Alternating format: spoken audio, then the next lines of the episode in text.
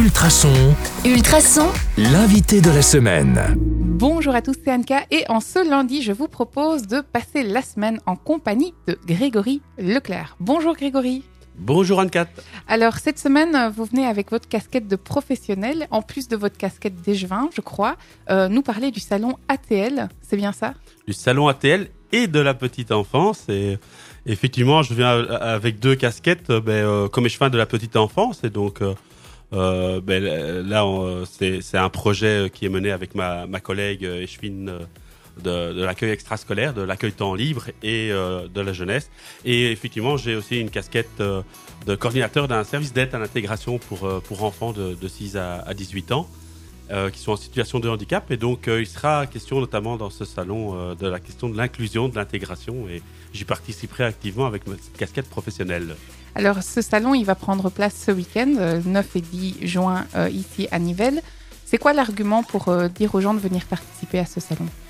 Alors, l'argument, c'est de se dire que, ben, en termes de, de jeunesse et en termes de petite enfance, il y a ben, de plus en plus de formules, de plus en plus d'activités, d'actions, de, partenaires aussi qui, existent sur le territoire. Ça se complexifie un petit peu partout dans le social d'ailleurs, de manière générale. Et euh, c'est parfois difficile de s'y retrouver ou parfois de savoir euh, quelle est euh, la plus-value de l'un ou de l'autre. Et donc, euh, c'est de, de pouvoir venir les rencontrer. Euh, venir découvrir, et ça c'est surtout pour le tout public, hein, venir découvrir euh, euh, ces- ces partenaires, Euh, tester aussi, euh, certains proposent des ateliers, euh, proposeront des ateliers, et donc c'est vraiment aussi venir tester avec les enfants aussi, donc c'est en, famille.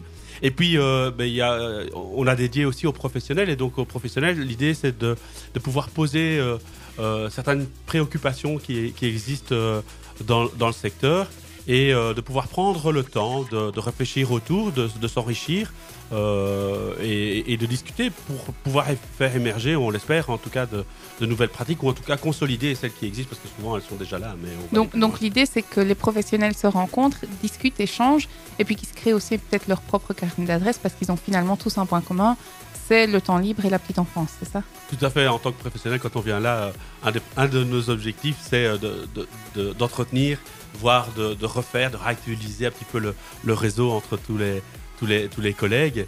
Et euh, c'est comme ça qu'on arrive à tisser en fait euh, euh, le meilleur après pour tous les bénéficiaires que, que l'on accompagne. Et donc ça, c'est effectivement un des premiers objectifs et un plaisir en plus de chaque fois de, de discuter avec tous les collègues dans d'autres secteurs. Eh bien, merci. Vous l'avez compris, on va parler accueil temps libre et petite enfance toute cette semaine. Donc, on se donne rendez-vous sur le 105.8 FM ou en podcast sur ultrason.be avec Grégory. À demain À demain.